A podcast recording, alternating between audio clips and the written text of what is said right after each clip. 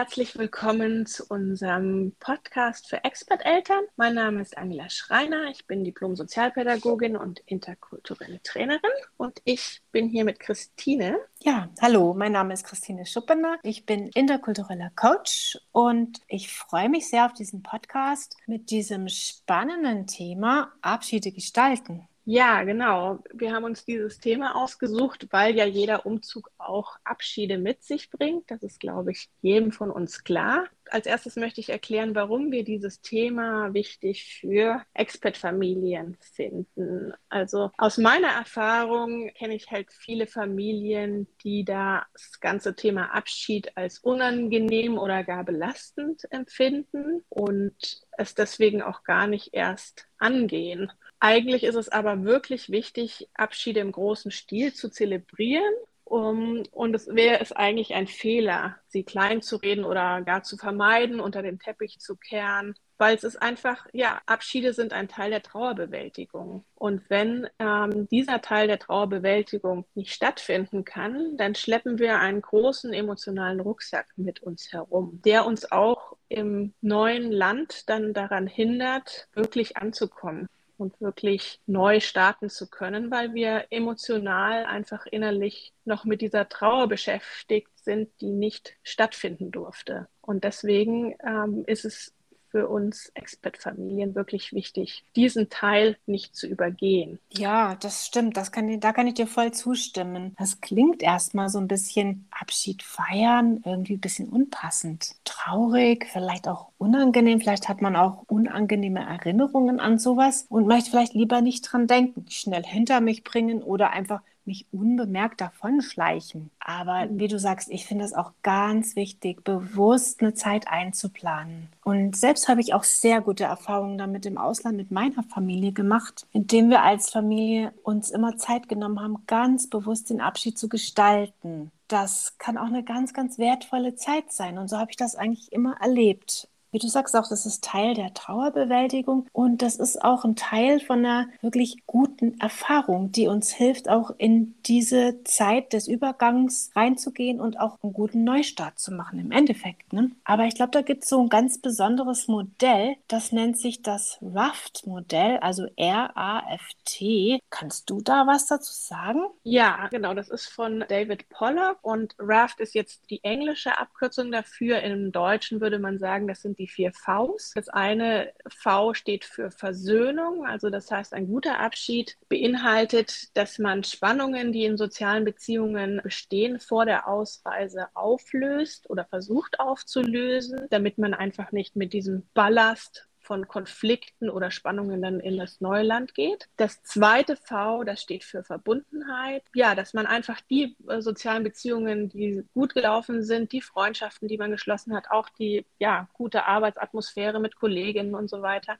dass man diese Zeit, die gemeinsam verbrachte Zeit, die man wirklich gut gestaltet hat, auch nochmal wertschätzt und vielleicht auch den Freunden, Kollegen und so weiter mitteilt, was man besonders wertgeschätzt hat an ihnen und an der gemeinsamen Zeit. Das dritte V steht für Verabschiedungen. Das ist dann tatsächlich auch einfach, wie zelebriert man das von Leuten, Orten, ja, und auch von Dingen. Wie kann man sich da verabschieden? Man sollte es auf jeden Fall tun. Man sollte sich vorher bewusst sein, welche, von welchen Leuten möchte ich mich bewusst verabschieden, von welchen Orten möchte ich mich bewusst verabschieden und von welchen Dingen möchte ich mich bewusst verabschieden. Und dann das vierte V steht für Vorfreude die man natürlich trotzdem haben darf, auch wenn gerade so etwas wie ein Abschied ansteht. Ein Abschied ist ja nur ein Teil des Ganzen und die Vorfreude ist ein großer anderer Teil, der auch stattfinden darf, parallel zu diesen Abschieden. Vorfreude auf das Neue, auf was, was man alles neu gestalten kann,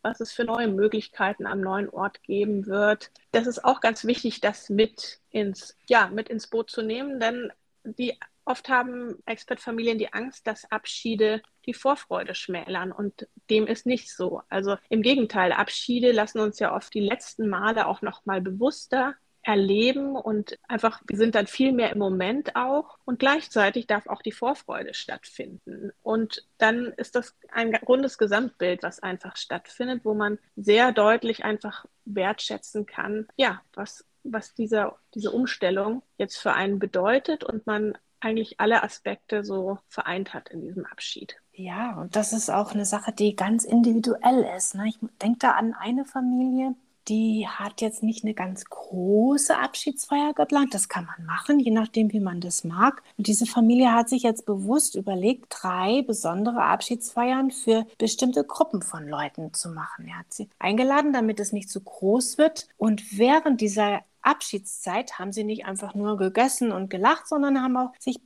ganz bewusst an gemeinsame Erlebnisse erinnert. Die haben so eine Fotogalerie gestaltet und ein ganz großes Poster aufgehängt, wo jeder draufschreiben konnte, an was erinnerst du dich gerne an unseren gemeinsamen Zeiten, Erlebnisse oder was fällt dir ein von dieser Zeit, die wir hier gemeinsam miteinander verbracht haben. Und das finde ich ganz klasse. Da hat man auch noch was, was man mitnehmen kann nach so einer Feier. Einmal die schöne Erinnerung, dass man diesen Abschied feiert, ganz bewusst so einen Punkt setzt, aber auch, dass man noch was mitnimmt, was man später noch mal anschauen kann. Das ist eben, wie gesagt, sehr unterschiedlich, sehr individuell. Manche laden auch nur ganz einzelne Personen ein oder andere schmeißen eine Riesenparty. Das ist ganz ähm, nach Geschmack.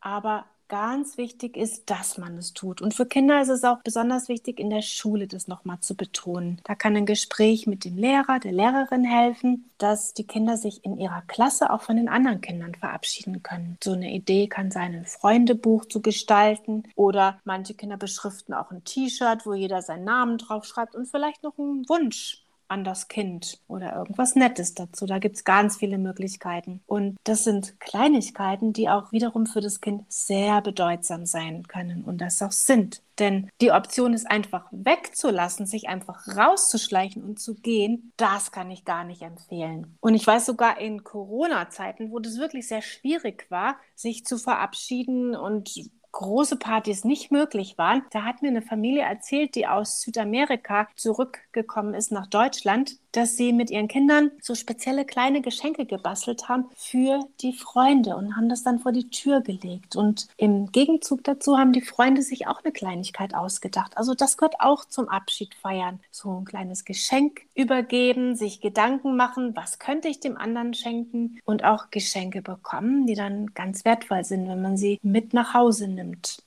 Ja, das ist so eine Verbundenheit. Verbundenheit von Freundschaften, die man gemacht hat, Freundschaften, die man erhalten möchte und ja, vielleicht so ein kleiner Nebengedanke. Das ist ja auch heutzutage sehr schön möglich durch die Digitalisierung.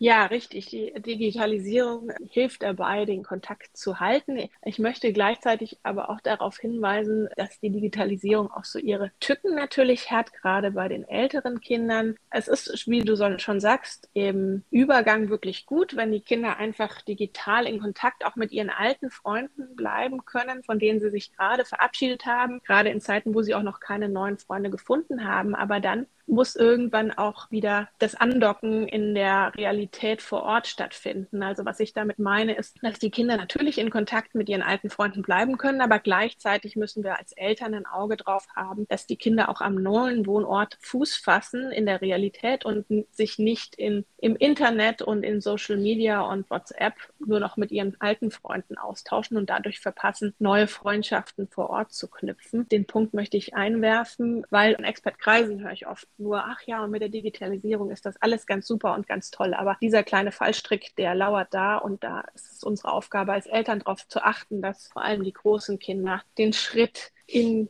der neuen Heimat gehen, sich auch in der Realität wieder mit Freunden oder mit Gleichaltrigen zu treffen und die Freunden zu machen und Freundschaften zu schließen. Da fällt mir ein, dass es wie so ein, wie ein Tür schließen. Das ist nicht Tür zuknallen, das ist ein sanftes Tür schließen. Und das ist dieser Abschied, dass ich Dinge hinter mir lasse. Aber wenn ich eine Türe nicht schließe, dann stehe ich immer im Zug. Also diese Balance darin zu finden, die Türe zu schließen, ohne die Tür zuzuknallen. Das ist vielleicht ein, ja, eine schöne Metapher dafür, wie man sich verabschieden kann. Ne? Dass die Tür nicht ein Spalt offen steht, denn das ist auf die Dauer unangenehm, aber dass man das auch wirklich klug macht und in der Ausgewogenheit gestaltet, gemeinsam mit seinen Kindern und vor allen Dingen mit Schulkindern, Teenagerkindern, das wirklich gemeinsam gestaltet dann nochmal sehr schöne Beispiele, wie ich finde. Welche wichtigen Punkte können wir jetzt unseren, äh, unseren Zuhörern zum Thema Abschied mitgeben? Ja, erstens ist für mich wichtig, dass Abschiede unbedingt in irgendeiner Form zelebriert werden wollen und müssen auch tatsächlich. Das ist wichtig. Als zweiten Punkt würde ich sagen, bewusste Abschiede schmälern nicht die Vorfreude, sondern sind Teil davon. Es ist ganz wichtig, das im Kopf zu haben. Und als letzten Punkt Balance finden, diesen Türspalt schließen, aber im richtigen Tempo. Es ist ganz überraschend, wer Kontakt hält und wer nicht. Das ist diese Möglichkeit offen lassen, aber auch nicht permanent offen lassen. Ich hoffe, dass unsere Zuhörer hier ganz viel schon mitnehmen konnten aus diesem Podcast an Impulsen zum Thema Abschied. Wir verabschieden uns jetzt auch und freuen uns natürlich, wenn ihr auch unsere anderen Podcasts zu den anderen beiden Themen Selbstwirksamkeit und Rückkehr euch anhört. Da haben wir auch einige wichtige Impulse, wie wir finden, für euch zusammengestellt. Ihr könnt auch weiter noch mit uns in Kontakt bleiben über unsere Website. Wir sind beide mit dem Thema Kinder und Umzug ins Ausland befasst. Das ist ein Herzensthema für uns. Und falls ihr weitere Fragen habt oder euch in einem individuellen Coaching nochmal gesondert auf euren Familienumzug vorbereiten wollt, dann könnt ihr gerne mit uns in Kontakt treten über unsere Websites. Ja, und wir freuen uns auch über jede Art von Rückmeldung.